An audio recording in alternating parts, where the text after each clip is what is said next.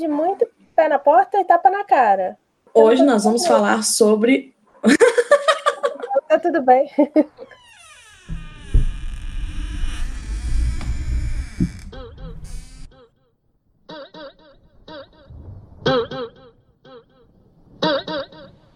Bitch, I'm back. I'm popular the man.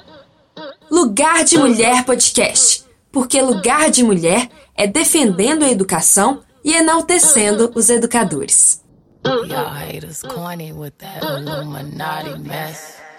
Paparazzi, catch my fly and my cocky fresh. I'm so reckless when I rock my Givenchy dress. I'm so possessive, so I rock his rock necklaces. My daddy Alabama, mama Louisiana. You mix that Negro with that Creole, make a Texas Bama. Migas, ocupem seus lugares. Está começando o Lugar de Mulher, seu podcast quinzenal para falar sobre a vida, o universo e tudo mais sob o olhar de três historiadoras muito afrontosas. Eu sou Natália Ribeiro. Eu sou a Kelly Morato. E eu sou a Maria Visconti.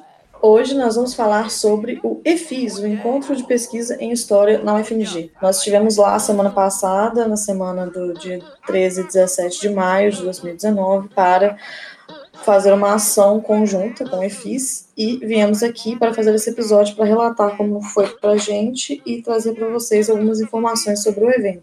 E bom, é, essa cobertura vai muito ao encontro do nosso último episódio, falando sobre os cortes de verbas nas universidades, né? E mostrando o EFIS enquanto um evento decente e de resistência mesmo, um evento que serve para produzir as ciências humanas, um evento de encontro, de diálogo, e que contraria o que o ministro da Educação disse, de que as ciências humanas pouco produzem ou que são dispensáveis, não é? Bom, um pouco sobre o evento, que esse ano é, chegou à sua oitava edição. O EFIS é uma iniciativa 100% docente dos alunos do programa da pós-graduação em História da UFMG e também da graduação é, surgiu em 2011, portanto, e desde então o evento cresceu assim de maneira absurda é, e vem crescendo a cada edição. E hoje é o maior evento decente na área de história do Brasil. É, a edição de 2019 aconteceu entre os dias 13 e 17 de maio, como a Maria disse, e teve como tema História em Tempos Sombrios, Estudar, Pesquisar e Ensinar. Quando a comissão organizadora pensou esse tema, certamente não imaginavam que os tempos poderiam ficar um pouco mais sombrios, não é? Quando acaba um EFIS, a comissão organizadora já é eleita para organizar o próximo EFIS, né? Então eles já estão há mais de um ano organizando esse evento. Então realmente é, é, tudo planejado com muita antecedência, com muito cuidado, é tudo muito bem feito. Então, como a Kelly falou, né? Não tinha como saber que ia ficar tão, que podia piorar tanto a situação, né? É, até mesmo porque todo esse trabalho de quase um ano de organização é, se dá pelo tamanho que o evento tomou, né? Esse ano foram quase 1.500 pessoas mobilizadas no evento, mais de mil inscrições é, e muitas, muitas atividades acontecendo durante é, todo, toda semana, né? Foram cinco mesas temáticas é, com assuntos diversos, inclusive lugar de mulher foi citado em uma das mesas temáticas, não é? São três amigas que se encontraram em momentos diferentes dessa vida e, entre tantos comuns, resolveram se unir para criar um espaço de acolhimento e difusão de conhecimento. O Lugar de Mulher nasceu da vontade de ocupar um espaço na mídia podcast trazer para o debate pautas que consideraram importantes como educação, a democratização do conhecimento acadêmico, a ciência, a pesquisa e, sobretudo, o lugar da mulher em, todas essas, em todos esses assuntos. Então, gente, sigam essas mulheres maravilhosas. O lugar de mulher foi homenageado na mesa de abertura da, de História Pública, inclusive. É, a Gabriela Fischer, maravilhosa organizadora do evento, falou de nós lá na mesa de História Pública, justamente numa mesa pensando é, como ocupar outros espaços, né, como historiadores e a história podem ocupar outros espaços. Inclusive, era uma mesa com o Leitura Obriga História, estava lá o Iclis, e, enfim, a gente ficou muito feliz com a homenagem, né? E a gente estava lá a semana toda, coletando entrevistas, a Kelly principalmente. Sim, estive conversando com as participantes é, me deparei com muitas pesquisadoras, professoras, graduandas, pós-graduandas, enfim, de todo o Brasil que tiveram marcando presença pela primeira, segunda, terceira, pessoas já carimbadas nas edições do EFIS e que destacaram, inclusive, a organização do evento, a pluralidade da programação e a importância desse evento discente que colocou em pauta vários assuntos importantes, produção historiográfica e de diálogo com as questões políticas e sociais, né? Carcará, pega, mata e come, carcará, vai morrer de fome, carcará, mais coragem do que homem, carcará, pega, mata e come, carcará. Bom, eu me chamo Rosana, sou formada em turismo e com doutorado em antropologia. Sou professora da Federal de Sergipe e é a segunda vez que eu estou vindo para o evento, que eu acho formidável. O fato de ser organizado por discentes faz com que o evento tenha ainda mais força e ainda mais importância. Eu participei e achei o evento extremamente consistente em termos de, de reflexões, em termos de apresentação de trabalhos. E aí esse ano eu, tô, eu vim para participar de um simpósio sobre história da alimentação, que é um campo de estudo meu. E isso me fez voltar é, mais uma vez. E sempre que eu puder, eu estarei aqui. É, a situação que a gente vive hoje, é, eu estou numa universidade pública, uma das melhores do Brasil, né, que é a Federal de Minas Gerais, participando desse evento. É, eu fui formada por uma universidade pública, fiz toda a minha formação pela Federal de Pernambuco. É, passei 10 anos lá, fiz graduação, mestrado, doutorado e só saí após passar no concurso público. E hoje eu trabalho, sou docente é, da Federal de Sergipe. Então, toda a minha vida foi dentro da Universidade Pública Federal. Antes disso, dentro de um Instituto Federal. Então, eu estou há mais de 10 anos em instituições públicas federais eu estou sem acreditar no que a gente está vivendo, estou sem acreditar é, no desrespeito que, que as universidades públicas e institutos federais estão falando. É, na verdade, eles vêm tentando desmoralizar ah, o ensino público federal, que ainda é o ensino que permite a relação entre ensino, pesquisa e extensão, porque a intenção é privatizar tudo. Só que nem todo mundo pode, é, é, nem, nem todo mundo pode ter um ensino, pagar por isso. E existem coisas que o setor privado não consegue fazer, que as universidades públicas e os institutos federais fazem. Então, assim, é, há uma formação humana, uma formação de cidadão é, que as instituições públicas federais realizam. É, são nessas instituições que nós discutimos muitas coisas que nossa sociedade vive e são nessas instituições que a gente consegue mudar muita coisa.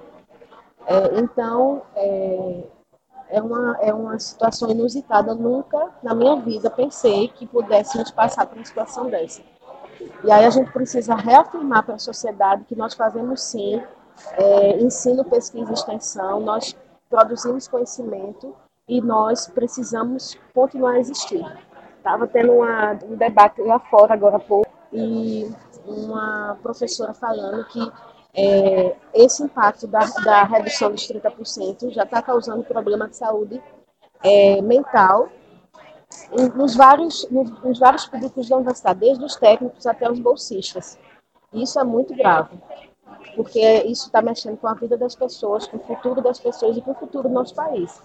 Então, eu, como uma, uma, um fruto da, de uma universidade pública e uma funcionária de uma instituição pública, é, eu eu acredito que a gente precisa sim mostrar à sociedade cada vez mais que nós fazemos coisas importantíssimas. Então, esse evento é um evento extrema, extremamente necessário e eu parabenizo toda a equipe de discentes, é, porque eu troco muitos eventos profissionais pelo de vocês. Então, eu deixo de ir para alguns eventos profissionais na minha área e, e escolho vir para cá não veio de tão perto, porque eu fui de Aracaju, fui, depois fiquei um final de semana com minha família em Recife e vim para cá. E volto para Recife, depois vou para Aracaju. Mas eu estou aqui porque eu, eu, sinto que aqui é, é, o evento é sério e as temáticas são importantíssimas para a nossa formação, não só científica, mas como nossa formação humana. Parabéns. Não quero lhe falar, meu grande amor, das coisas que aprendi nos discos. Quero lhe contar como eu vivi e tudo o que aconteceu comigo. Viver é melhor. É, até porque o EFIS é um evento, é um encontro de pesquisa em história, mas vem pesquisadores de todas as áreas de ciências humanas, né? É, foram ofertados 21 minicursos, né, 28 simpósios temáticos. Além disso, contou com nove atividades culturais, é, com debates políticos, sociais, teve exposição de fotografias e tudo mais. Vieram pessoas de todo o Brasil, de todo, todos os cantos do Brasil, de diversas áreas, como eu falei, da psicologia, ciências sociais, filosofia, antropologia, é, da, da área de educação mesmo e tudo. É, como a Kelly falou, é um evento 100% discente, né? São os estudantes que organizam, contou com essa edição com 50 monitores, 14 estudantes, sendo seis da, da graduação e o restante do, de alunos do mestrado e do doutorado. E como, como a gente comentou também, né, a mesa temática que o Lugar de Mulher foi, foi citado foi uma das cinco mesas temáticas que tiveram no evento. Né, as mesas temáticas começaram no horário da noite para poder abranger mais gente. É, com os, os, temas discutidos foram a crise na educação, a democracia entre o neoliberalismo e o conservadorismo, os 40 anos de anistia, estudos africanos, de gênero, indígenas, enfim, foi um evento muito plural e que realmente é, a gente que está acostumado a frequentar o EFIS percebeu que estava muito cheio, né? Tinha muita gente lá mesmo participando, as mesas ficaram muito cheias, os simpósios temáticos ficaram muito cheios. E realmente o EFIS é isso, assim, né? É um espaço de acolhimento para gente que é estudante, para quem está começando a pesquisar, um espaço de diálogo. E nesse momento de desmonte da educação, e como a Kelly já falou, né, de, do nosso ministro e do nosso, do nosso presidente falando que ciências humanas não tem nenhuma função, é com certeza um espaço de resistência, né? Que apesar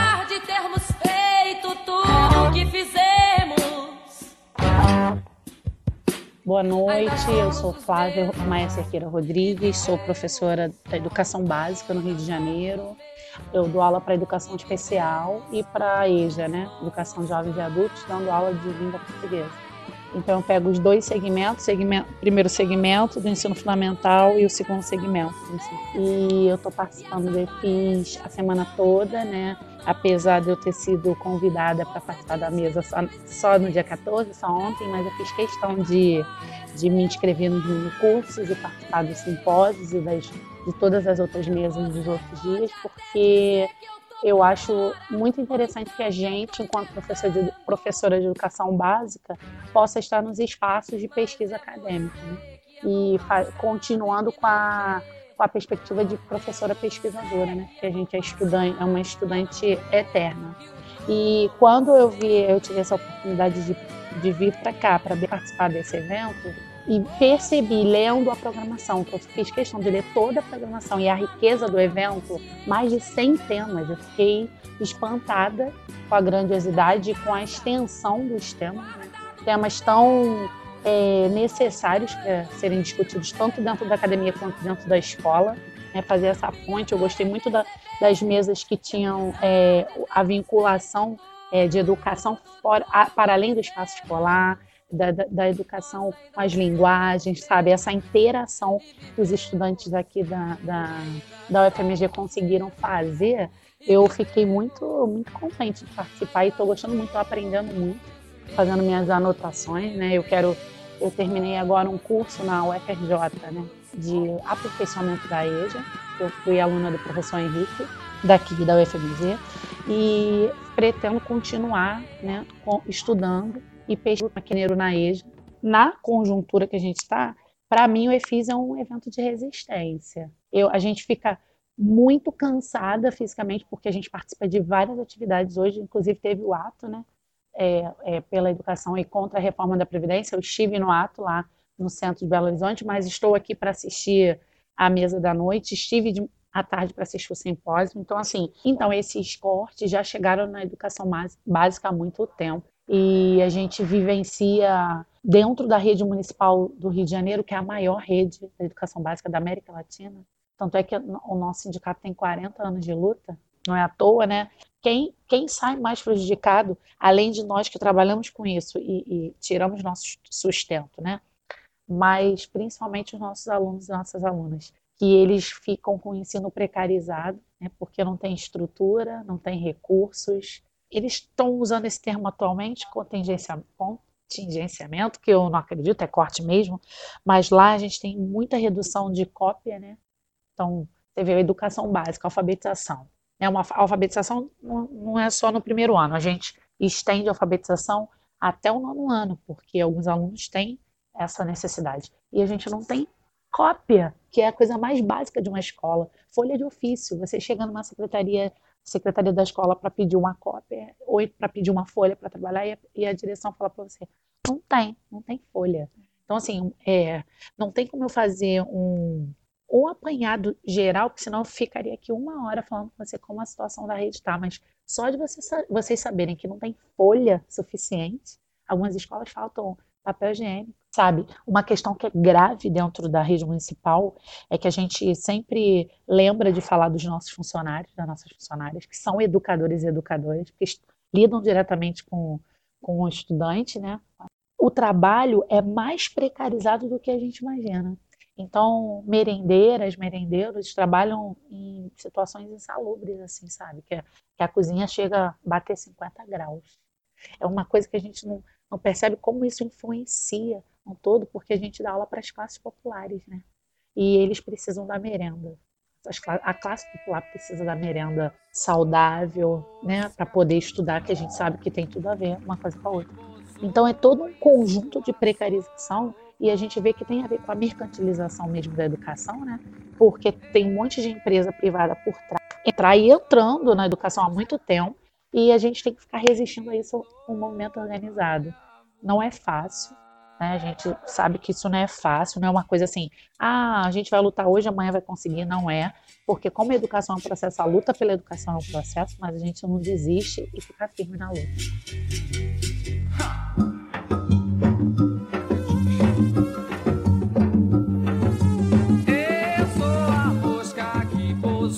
É, relatos aqui. Eu mesma comecei e o pontapé inicial da minha pesquisa agora de mestrado, ela nasceu no EFIS. Eu apresentei na edição do ano passado em dois simpósios temáticos, discutindo aí as minhas, os meus rascunhos e as minhas ideias mesmo para um possível projeto. E foi a partir do EFIS que o meu projeto de fato nasceu foi a primeira vez que eu sentei e sistematizei o que estava na minha cabeça. É, e pós fiz com todo, todo o debate que é, eu tive dentro dos simpósios temáticos, foi que eu realmente senti que aquilo dava, tinha possibilidade de culminar assim num projeto de mestrado, né?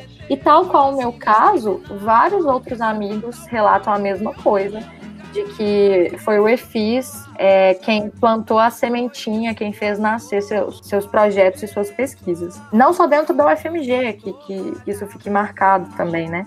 É, é, muito sintomático mesmo a importância do EFIS, a força que ele tem, é, a pluralidade dos temas que ele aborda e como que ele é um evento muito aberto mesmo e que faz germinar muitas discussões.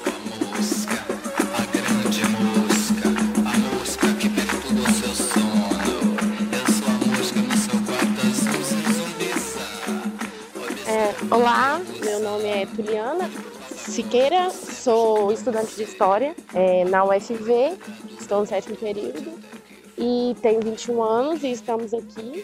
Vieram muitas pessoas da nossa faculdade para esse evento tão importante que mostra que a gente está na faculdade não fazendo balbúrdia, e sim é, atuando, mostrando nossas pesquisas. Esse evento é importante para pensarmos sobre tudo o que está acontecendo no nosso tempo presente. Sim, até e, e, é um dos poucos eventos que tem essa abertura para graduandos, né?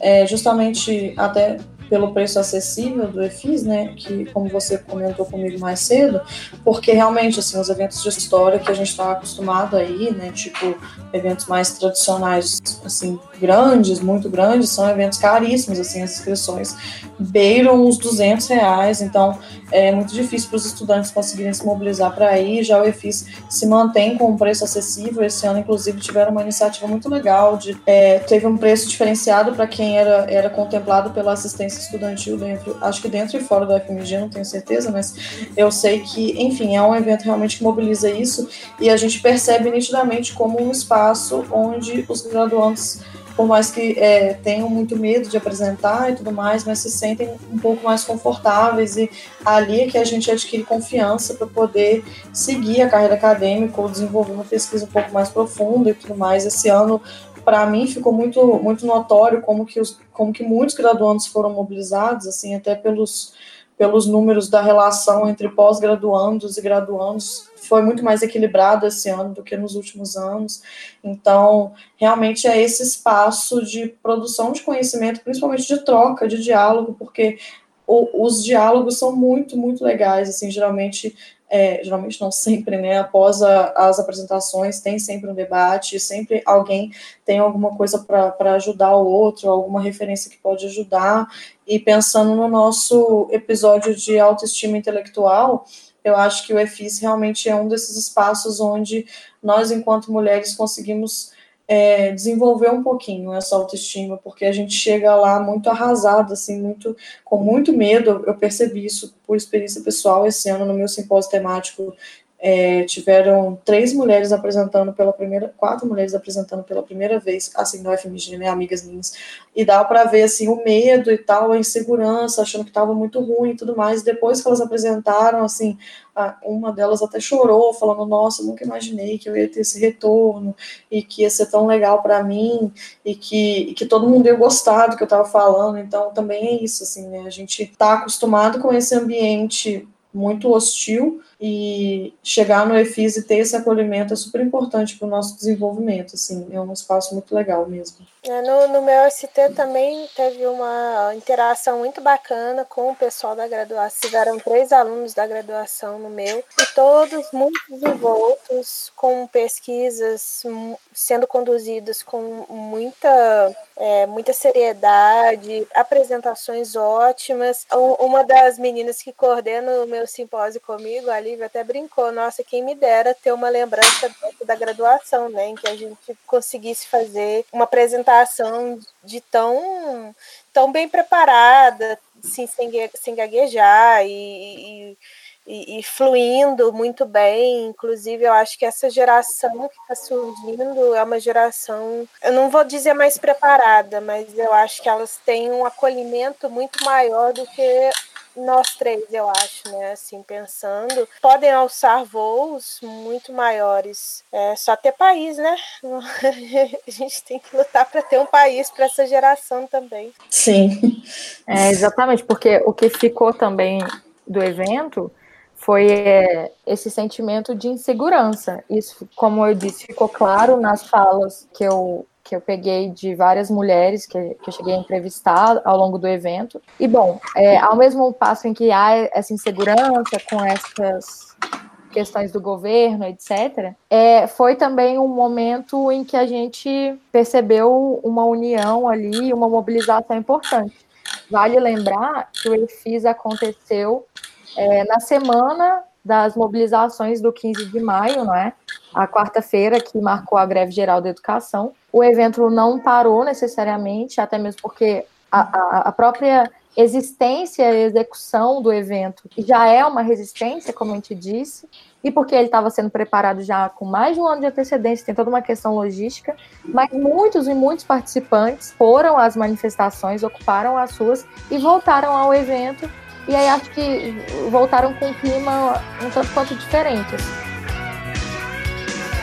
Não me convidaram pra esta festa pobre que os homens armaram pra me convencer a pagar sem ver toda essa droga que já vem malhada. É, meu nome é Beatriz, eu venho da Universidade Federal de Rio Preto, sou graduanda em História. É, primeiro, eu achei incrível o tema, porque é o que a gente está vivendo já faz um tempo, nessa né, onda de anti-intelectualismo, de ataque às humanidades da universidade pública, que já faz um tempo que existem alguns cortes. Eu mesma fui vítima do corte da FAPEMIG, perdi minha bolsa de iniciação científica sem nenhum aviso prévio, só deslocaram a gente para o voluntário. Então eu já estava meio esperando que as coisas fossem piorar. O fundo do poço nunca é fundo bastante. E tá todo mundo muito tenso. É, a gente aderiu à paralisação hoje, os centros acadêmicos estão super unidos né, nessa questão dessa mobilização contra esse desgoverno.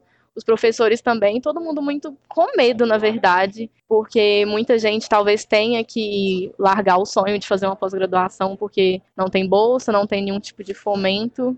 E quem puder ficar, precisa ficar, inclusive, pelas pessoas que não podem. Então, assim, ter um evento desse, ainda mais no cenário de cortes, é muito importante. Eu acho que é o momento da gente ocupar a universidade, ocupar os espaços acadêmicos e não acadêmicos e se posicionar também. Eu acho importante se posicionar, principalmente na pesquisa, pensando figuras como Leandro Narlock, que usam pesquisas historiadores para contradizer coisas, né, para criar falácias é, fazer o irreal acontecer e atacar minorias. Então, é de extrema importância que a gente tenha um evento desse para a gente conversar, para a gente lutar pela universidade pública, para a gente lutar pela história, pelas humanidades. E é isso, eu vim para cá pensando nisso. Hoje a gente tem a paralisação e, inclusive, é uma pena que as pessoas estejam tão chateadas com a paralisação acontecendo, não as pessoas da universidade, né? Mas né, a questão de trânsito, etc e tal. Mas é isso, eu acho que tá certíssimo. A gente tem um pouco que sair dessa torre de marfim que a gente criou na academia, ocupar os espaços públicos, mas também tá aqui resistindo, porque o que eles querem é isso, é inibir o nosso comportamento, é inibir nossa libido, é inibir o nosso conhecimento. Então, produzir, estar participando de um evento desse é resistir a esse sistema governo. Mostra a tua cara, quero ver quem paga pra gente ficar assim. O nome do teu sócio? Confia em mim. Belo Horizonte, o número de pessoas na, na manifestação chegou a 250 mil por volta disso, né? É um número muito expressivo, há muita gente não levava tanta gente pra rua. Durante dia de semana, rolou chuva, etc. Todas essas questões são questões mesmo, né, num dia de mobilização. E no dia anterior às manifestações, o governo Bolsonaro é, disse que voltaria atrás com os cortes, claramente no intuito de desmobilizar, de tirar essas pessoas das ruas. É, então, assim, é isso. Basta ter país, como a Nath disse, mas de fato, eventos como o EFIS nos formam melhor, né? Eu participei, eu participo do EFIS desde o começo da graduação, desde 2014 eu participo do EFIS. Ah, eu, eu também, também debutei em 2014. debutei. Eu participei primeiro como monitora e desde então não abro mão, sou sempre monitora do evento. E mais tarde, é, o ano passado foi a primeira vez que me senti à vontade em apresentar, e aí colhi super bons frutos, né? Em 2017, eu fui membro da comissão organizadora e, gente, sério, talvez tenha sido uma das experiências mais enriquecedoras de toda a graduação. É, porque a organização de um evento é uma questão logística, mas não só, né? É um trabalho intelectual também. Isso de pensar mesas, pensar nomes, pensar toda essa rede. Eu aprendi coisas enquanto membro da comissão organizadora que eu não sei se eu aprenderia dentro ou mesmo fora da universidade, assim. Então fica um salve aí para quem já se aventurou na comissão organizadora do EFIS, em especial para essa comissão que abriu espaço para a gente fazer esse diálogo com o evento. É... E que reforçou o nosso, nosso trabalho lá, né? Não só a, a Gabi Fischer que falou da gente na mesa, mas também a Ruth que apoiou muito a nossa, nossa iniciativa e tal. Dia. Amanhã vai ser outro dia. Hoje você é quem manda falar. Meu nome é Ruth, eu sou doutoranda de História na linha da ciência e eu trabalho com História Ambiental estou no meu segundo ano de doutorado, Bolsa CAPES. E minha, minha carreira acadêmica foi construída com pesquisa em História Ambiental, que é uma temática que é é de suma importância para o nosso contexto, a nossa sociedade atual. A gente discute temas que têm um alcance para toda a sociedade, de interesse, de, de transformação da sociedade. Então, são, os, os grupos de pesquisa em história ambiental têm crescido muito. É, e no EFIS a gente vê alguns trabalhos, né? Este ano não tivemos um ST específico, mas a gente percebeu a presença de muitas pessoas que trazem essa temática. Além de ter mais de mil pessoas inscritas, e a gente está falando de pessoas, não inscrições, né? Porque uma mesma pessoa apresenta num ST, participa de um minicurso, não, a gente está falando de mil pessoas diferentes. Então, isso mostra a força do nosso evento, mostra a força dos estudantes resistindo dentro desse espaço, é, resistindo mesmo é, estando num momento delicado, preocupados com o futuro, estamos aqui tentando continuar, seguir e cada vez mais reforçar o nosso lugar na universidade e também é, tivemos uma ampliação de vagas esse ano no EFIS para graduandos, incentivá-los a entrar é, na pesquisa acadêmica, seguir a carreira acadêmica, né, ir para o mestrado, doutorado. Então, tivemos muito graduandos, tivemos incentivos financeiros para os graduandos, então a gente espera que esse espaço seja cada vez mais ocupado, tanto o EFIS quanto a Faculdade de Filosofia e Ciências Humanas. outro dia. Ainda pago pra ver o jardim florescer, qual você não queria. Você vai se amargar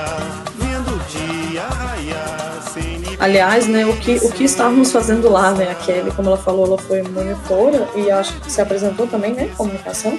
Sim, apresentei num simpósio temático e fui agraciada com um convite da comissão para coordenar uma sessão de comunicação livre. Ah, que é bem legal. feliz, inclusive, é, é, inclusive, por ser um tema assim que perpassa o meu objeto de estudo e que é muito pouco estudado dentro do FMG, que é gênero e sexualidade. Então me convidaram para coordenar essa comunicação livre, eu fiquei bem feliz assim, morrendo de medo, porque a gente se questiona, vai lá no nosso episódio 2 para entender mais sobre isso. Uhum. É, mas foi ótimo, foi uma experiência ótima, saio do EFIS toda vez muito maior. É, é, a Nath também coordenou um simpósio, né, amiga? Um simpósio temático. Coordenei o, o, o simpósio Rupturas e Continuidades da Época Moderna, séculos XV a XIX, a nossa terceira edição no EFIS. É, eu, co eu coordeno com mais três mulheres maravilhosas, a Ana Tereza, a Lívia Roberge e a Thais Tanuri. Aí a gente fala um pouquinho sobre debates e mecanismos institucionais, práticas culturais, religiosas, sociais, é, na era moderna, né, as estratégias políticas, culturais e econômicas que sustentaram a, a essa época, né? É, então, eu também estive lá apresentando uma comunicação, também ofertei um minicurso pela segunda vez, né, um minicurso de Hannah Arendt, é, para compreender a filosofia de Hannah Arendt, ofertei pela segunda vez, segundo ano seguido, e coordenei um simpósio temático com duas colegas também, duas amigas maravilhosas. Primeira edição do simpósio temático é, Coagir, Consentir, Resistir, Imaginar, Atuação e Representação em Experiências Fascistas, Autoritárias e Totalitárias. Foi o primeiro simpósio temático da história do EFIS para pensar exclusivamente a questão do autoritarismo e do totalitarismo e do fascismo, né? Então a gente está muito feliz. É, tudo a ver com o tema do evento, né, que é a história em tempos sombrios. A gente está muito feliz com o retorno, né, éramos três mulheres coordenadoras, tivemos 23 trabalhos, dos quais 14 eram de mulheres, então realmente foi um espaço muito incrível de acolhimento, assim, e de, e de interdisciplinaridade, tivemos muito, muitos participantes da filosofia, enfim, é, estivemos lá trabalhando com, com os nossos projetos individuais, digamos assim, né, mas também estivemos lá com o lugar de mulher, é, nosso objetivo era, indo desse, na, na, linha desse nosso último episódio, né, pensando nessa coisa do desmonte da educação brasileira, a gente pensou em ocupar esse espaço é, para mostrar para vocês o que, que, acontece num encontro de história, no maior evento discente de história do Brasil, né, e o que, acontece lá, é, qual, como que funciona, como que as pessoas estão se sentindo lá dentro e tudo mais. A gente esteve lá coletando entrevistas, né, a nossa pergunta pergunta base da entrevista era em que medida participar e promover de eventos como o EFIS é ir na contramão do discurso do ministro da Educação, que diz que ciências humanas não produzem, que tudo é balbúrdia, ou seja, qual é a importância desses eventos na crise educacional brasileira. Então, a gente esteve lá coletando essas entrevistas e pensamos em juntar todas elas e fazer um episódio para vocês terem noção mais ou menos do que está acontecendo. Também participamos das entrevistas é, da Vara História, que é uma revista da, da UFMG também, uma revista de história, que estava coletando entrevistas com os comunicadores das mesas temáticas, com os apresentadores, então também estivemos lá. E o nosso objetivo foi meio que esse, assim, é, a UFMG tem uma tradição de iniciativas discentes, eu acho que não só na história, eu vejo isso muito na biologia também, com pessoas com quem eu tenho contato, mas é, se soma com outras iniciativas discentes importantes, como a Travessia, a Oficina de Poligrafia e também a Temporalidades, a revista Temporalidades, que é a revista discente da história, que aceita trabalhos de graduandos, inclusive, uma das poucas revistas que aceita trabalhos de graduandos. Então, nosso objetivo meio que era esse, assim, era não só mostrar é, quanto a gente ama o EFIS, que acho que isso já está bem óbvio, né, mas mostrar a importância de iniciativas discentes e de como resistir nesses espaços, assim. É, e eu acho que quase que inspirar também aí outras pessoas de outras áreas é, para dizer, olha, construir essas iniciativas, porque além de resistência, como a gente está dizendo aqui, é, é muito importante, assim, e gera muitos e muitos bons frutos. Eu quis cantar minha canção iluminada de sol. Soltei os panos sobre os mastros no ar. Soltei os tigres nome é Priscila Araújo. Entrei na UES em 2012, então eu só me formei agora no finalzinho de 2018, justamente por essas crises absurdas que a UERJ passou, por muitas greves, paralisações, etc, etc. E agora eu sou mestranda na Fiocruz, em História das Ciências da Saúde. Então, se você contar aí, são seis anos de graduação, ouvir aquela história, caraca, medicina! Não, não é, e a história, você vai dar aula? Vou dar aula. Bom, eu acho que uma das maiores contribuições desse evento e dos eventos que são produzidos né, na, nessa área é a contribuição para a nossa pesquisa em si, a contribuição para a gente conseguir conversar com outras pessoas que talvez a gente não tivesse a oportunidade de encontrar, de conhecer. Esse encontro de pessoas em outros estados, como eu sou do Rio e aqui estou em Minas, é, e para o nosso crescimento, além de acadêmico, pessoal, para a gente conseguir refletir mais, conversar mais, conseguir dialogar, coisa que numa balbúrdia, né, como ele cita no tal American Pie que ele acha que a gente vive, é, não existiria esse tipo de possibilidade, esse tipo de produção acadêmica, onde você cresce como profissional e como pessoa, e isso, a universidade pública é o único lugar que te permite isso, assim, permite esse crescimento. E por enquanto não tivemos cortes nas bolsas CAPES, né, mas que é um, né, um futuro muito imprevisto, muito, né, a Bolsa CAPES é que está né, em, em, evidência, em movimentos de corte. Se não fosse a Bolsa, você acha que conseguiria manter o mestrado? Não, definitivamente não, nunca. Não, nunca, assim, porque primeiro que o, o, o mestrado, ele é um processo, falando da minha experiência com mestrado, eu acho que ele é muito difícil, assim, tanto para crescimento, quanto para você se manter ali não só é, para livros, não só para você participar de outros eventos como em outros estados, mas emocionalmente, assim. Então você precisa de, de um retorno, porque você muito dificilmente você vai conseguir trabalhar por fora. Então, a gente vive numa sociedade capitalista que exige que a gente tenha, que pague conta, pague os boletos em dia.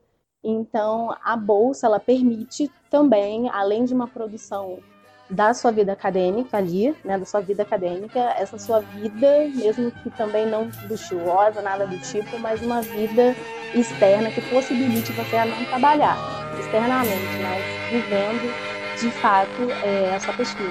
Mandei plantar folhas de sonho no jardim do solar. As folhas sabem procurar pelo sol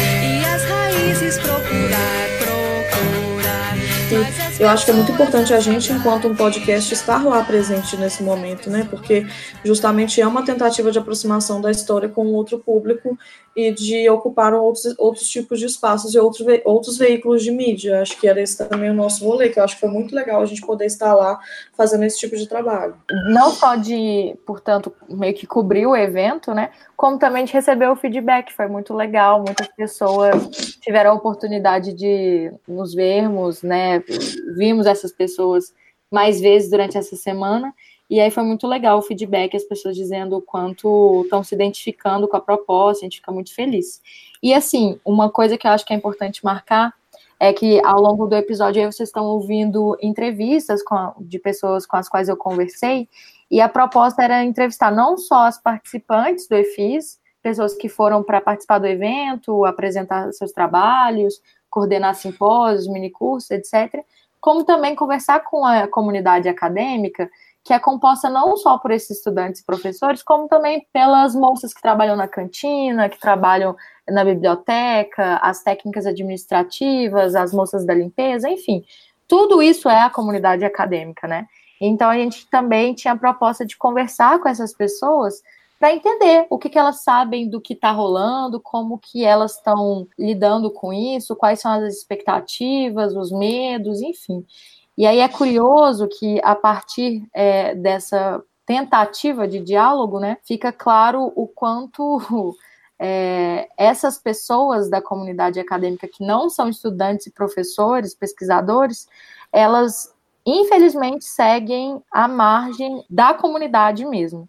É, ainda que exista um esforço de alguns dos nossos, alguns de nós, né, porque não é todo mundo, tem quem trate essas pessoas de maneira muito tosca. É, essas pessoas, todas elas, eu, eu tentei abordar mais de cinco técnicas administrativas, mais de dez funcionárias da cantina, e elas não quiseram dar o relato, por ficarem intimidadas mesmo, ou não sei, por não conseguir estabelecer um diálogo. Tentei várias abordagens, é, mas falhei miseravelmente. Então, talvez o episódio ficasse ainda mais rico se a gente tivesse, se a gente tivesse o relato dessas outras mulheres, né? Para a gente pensar essas outras questões também. E infelizmente nós não conseguimos, mas fica aí essa reflexão de como que a comunidade acadêmica ela é muito mais ampla do que a gente pensa, mas como que pesquisadores, professores e estudantes, a gente se fecha, elitiza esse espaço e como que não deve ser por aí. Sim, com certeza. Acho que a, a, a gente não conseguir também já é um, um, sintoma, né, de como que as coisas são muito mais profundas e complicadas do que a gente imagina inicialmente, assim. É de que, bom, é, nos relatos aí que vocês ouviram também, é, é, foi muito possível perceber como que algumas universidades e redes de educação, é, universidades como a UFOP e a Rede Municipal do Rio de Janeiro, é, segundo aí o relato da professora Flávia, que inclusive compôs é, a segunda mesa mesa temática do evento, enfim, é, como que esses lugares eles já vêm sofrendo com os cortes de verbas há muito tempo. E que agora com o atual governo federal, os cortes no MEC, o sentimento é de ainda mais insegurança e, e de preocupação mesmo, né? É, eu acho que a crise já está já tá, já tá acontecendo já faz muito tempo, né? Eu acho que se agora a gente, universidades muito grandes estão começando a sentir é, como é o caso que a gente está comentando aqui, do FMG e tudo mais, né? Mas eu acho que realmente já é um projeto que já está em andamento há muito tempo, e isso ficou bem possível de perceber nos relatos, até conversando com as pessoas mesmo durante o evento. Muita gente da Universidade Federal do Espírito Santo também veio, e também comentaram sobre como os cortes lá já estavam em andamento, é, da UFV também, é, Federal de Viçosa e tudo mais. Então é isso, assim, nosso objetivo era esse, era mostrar essa, essa pluralidade, pessoas de vários cantos do Brasil, e vida longa ao EFIS, vida longa às iniciativas discentes, e a gente tem que realmente cultivar esses espaços é, de interação e de associação para a gente poder lutar contra esse, esse desmonte, porque eu acho que é com esse tipo de iniciativa que a gente consegue, sabe? Que é não só mostrar, mostrar trabalho, mostrar produção, mas mostrar a nossa força enquanto comunidade quando a gente resolve se unir mesmo. É isso aí. E bom, muito obrigada mais uma vez à comissão organizadora do EFIS, a todo mundo que participou. A gente se vê o ano que vem, na nona edição. E Você o lugar de mulher estará, estará lá também, mais uma vez. Provavelmente estaremos numa mesa, né? Porque a gente tem que pensar grande agora. a gente veio para ficar. e participem com a gente nas redes sociais, mandem sugestões de pautas. Daqui a 15 dias estaremos aí novamente. Muito obrigada, meninas. Gente, então, muito obrigada a isso, obrigada a todo mundo que participou, obrigada a todo o carinho que eu recebi, assim, eu fui muito, muito, muitas pessoas vieram falar comigo pessoalmente, que, que me conheciam por causa do podcast, das redes sociais e tal, me senti muito famosa. a, fama, a fama chegou. e foi muito legal, assim, realmente, fiquei muito feliz com o carinho, e a gente está fazendo tudo com muito carinho mesmo, então estamos muito felizes com isso. E é isso, daqui a 15 dias estamos aí, vamos continuar com certeza com esse tipo de, de pauta e de debate sobre educação, porque afinal de contas somos educadoras, e é isso, vamos juntas e vida longa ao EFIS. Vida longa ao EFIS, obrigada à comissão organizadora pela licença, pelo prestígio e ano que vem tem mais EFIS. Beijo, beijo. Tchau, beijo, tchau. gente. Tchau. A seguir, fiquem com as entrevistas feitas em parceria com o EFIS e a revista Vara História, com a Ana Flávia Magalhães Pinto, professora e jornalista da Universidade de Brasília, que fala um pouco sobre a importância de difundir o conhecimento histórico nesses nossos tempos, e a Ana Maria Veiga, professora da Federal da Paraíba, que nos traz uma mensagem sobre a importância da universidade e a importância da nossa luta. Olá, seja bem-vindo ao canal Vera História. No vídeo de hoje, produzido em parceria com o Oitavo EFIS, nós temos a honra de entrevistar a professora Ana Flávia Magalhães Pinto, historiadora e jornalista, professora do Departamento de História da Universidade de Brasília e doutora pela Universidade de Campinas. Ela é uma das autoras do blog Conversa de Historiadoras e recentemente lançou seu livro, Escritos de Liberdade, Literatos Negros, Racismo e Cidadania no Brasil Oitocentista, e está aqui para falar conosco sobre os desafios que envolvem a divulgação do conhecimento histórico. Ana Flávia, muito obrigada por estar aqui concedendo essa entrevista com a gente hoje. Eu que agradeço a oportunidade ah, e o privilégio de estar conversando contigo. É, muitas vezes o conhecimento histórico e o conhecimento produzido pelas ciências humanas, de modo geral, são desvalorizados em comparação, por exemplo, com a produção de áreas das ciências exatas e biológicas. É, na sua opinião, como é que nós podemos atuar para que as ciências humanas também sejam reconhecidas em sua importância? Em outras palavras, partindo da sua experiência no blog, como o historiador pode mostrar para a população não acadêmica que aquilo que ele produz também é importante? Bom, mas se a gente pensar que é impossível que uma nação tenha consciência de si mesma sem a história, sem outros conhecimentos produzidos no âmbito das ciências humanas, nós já temos a resposta para a sua pergunta, né? Mas nós estamos vivendo um momento em que demonstrar o óbvio em suas minúcias ah, se tornou algo fundamental, né? Então, por exemplo, ah, as minhas pesquisas elas giram muito em torno da experiência brasileira no momento dos primeiros gestos de uh, afirmação de uma identidade nacional. Né? As minhas pesquisas se dedicam ao Brasil do século XIX e o início do século XX, sobretudo. O Brasil, por muito tempo, se acomodou com o fato de ter sido o último país das Américas a abolir a escravidão. Esse processo uh, foi apresentado no âmbito de, de, de políticas de memória, de disputas de narrativa, que acabavam concentrando as experiências negras ao lugar da escravidão. Né? As recentes pesquisas no âmbito da história, dessa nova história da escravidão, dessa história da liberdade, essa recente história do racismo, têm evidenciado dados que ah, não negam esse fato de o Brasil ter sido a última a nação a abolir a escravidão nas Américas, nem de ter sido a nação que mais recebeu quantitativamente africanos ah, escravizados via tráfico transatlântico.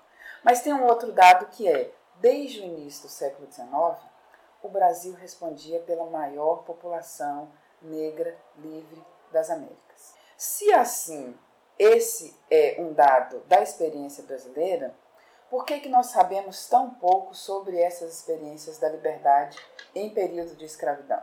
Porque nesse mesmo processo de acomodação da identidade nacional, após três séculos dessa escravidão, dessa escravização intensa, criou-se uma narrativa em que o resultado disso teria sido uma sociedade racialmente harmônica.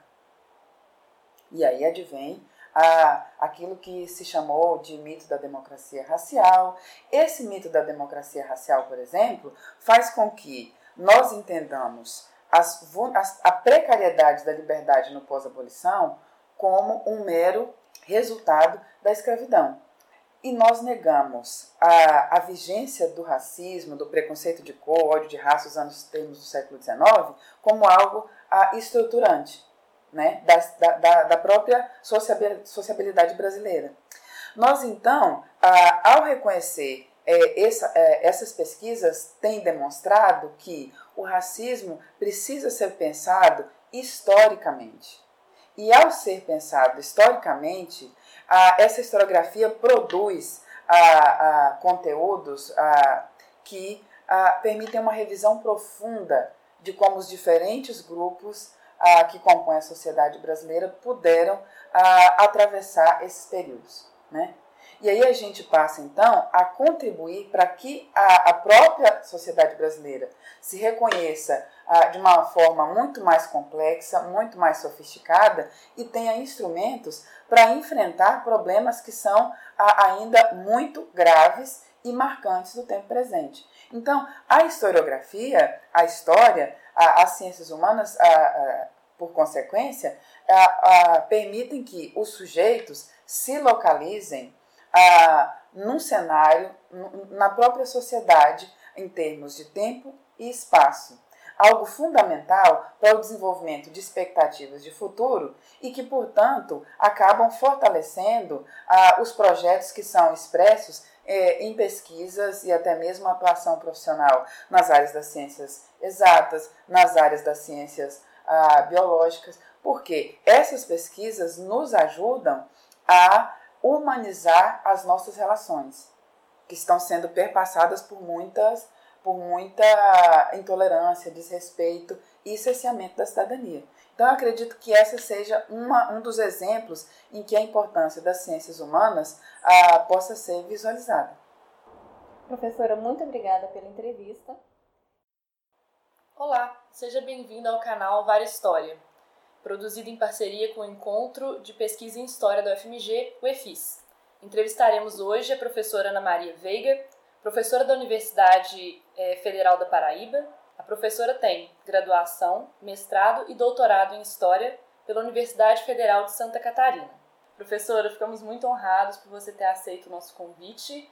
Em nome do EFIS da Vara História, muito obrigada. Então, eu fiquei muito contente com o convite do, do EFIS para estar tá nessa mesa aí, né? É uma mesa muito importante que, que reúne aí grandes nomes aí, o Gerson Baniwa, né, que é bastante conhecido aí das na, não só das populações indígenas, né, mas um representante bastante importante, conhecido nacional e internacionalmente, é, Ana Flávia Magalhães também, né, então eu me senti bastante satisfeita por participar do evento e, e foi uma coincidência bastante grande dessa mesa que, que a gente está tá compondo uh, ter acontecido uh, acontecer justamente no dia da, da, da mobilização de, de 15 de maio, né? Até me preocupei falei um pouco aí com, com a organização antes, falei, tá, mas diante da, da, da paralisação, como é que vai ser e tal. Mas sem dúvida é um momento importantíssimo para a gente discutir essas questões, né? E colocar em evidência também que esses cortes, primeiro, né, se a gente fala em corte, é, em reforma da Previdência e tal, com certeza vai acabar incidindo sobre a população mais pobre, sobre as mulheres chefes de família que têm que criar sozinhas seus filhos, né? Então, essa camada aí, mulheres negras, periféricas e tudo mais, é, é, que já é a que mais, de uma certa maneira, é mais impactada na sociedade, vai ser mais ainda, né?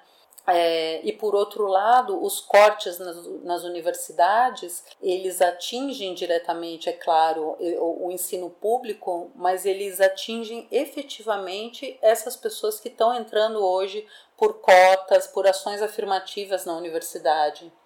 Né? Então, nessa última década a gente viu isso acontecer é, com muita força e de uma certa maneira é um grande retrocesso, porque com o corte da universidade, muita gente que está dentro da universidade ainda vai conseguir estudar numa particular, mas a, a, essa grande massa que não, ter, que não teria outra abertura, outra entrada né, para se instruir, para seguir adiante, para ter uma carreira com nível superior, isso aí, de uma certa maneira, é o que se quer liquidar. Né? Então, é um, na minha opinião, é um está sendo aniquilada aí toda uma questão. É, a gente fala muito em retrocesso, né? Mas é um retrocesso, inclusive nesse sentido, de uma emancipação dos povos que foram colonizados e recolonizados e subalternizados até hoje. Então, eu acho que, que o que mais me, me entristece, mas ao mesmo tempo mais me dá força para resistir é pensar nessas pessoas. Né? Eu acho que que, enfim, a gente tem que repartir também as nossas energias para isso, né? Estar tá na academia por estar, assim, não me satisfaz, mas o que a gente pode fazer, os, os espaços que a gente pode abrir, né, para acolher essas pessoas, tal, eu acho que, eu, eu digo assim, não no sentido assistencialista, né, mas no sentido mesmo de se colocar no lugar do outro, né, de ver como a vida dessas pessoas está mudando, e que é o grande problema né, para essa situação que está aí, é, como está mudando e como pode ser diferente. Né? Então, é, recolocar o Brasil numa situação de miséria, numa situação de, de subserviência né, é, em nível mundial, eu acho que é um plano aí que a nossa posição, assim, acho que o que a gente mais pode fazer é tentar dar apoio, tentar segurar a barra e animar as pessoas para que elas descubram, redescubram maneiras de, de existir na vida acadêmica, na vida profissional, né, na, na sociedade Não cante vitória muito cedo, não, nem leve flores para a cova do inimigo. Que as lágrimas do jovem são fortes como um segredo, podem fazer renascer o mal antigo. Sim,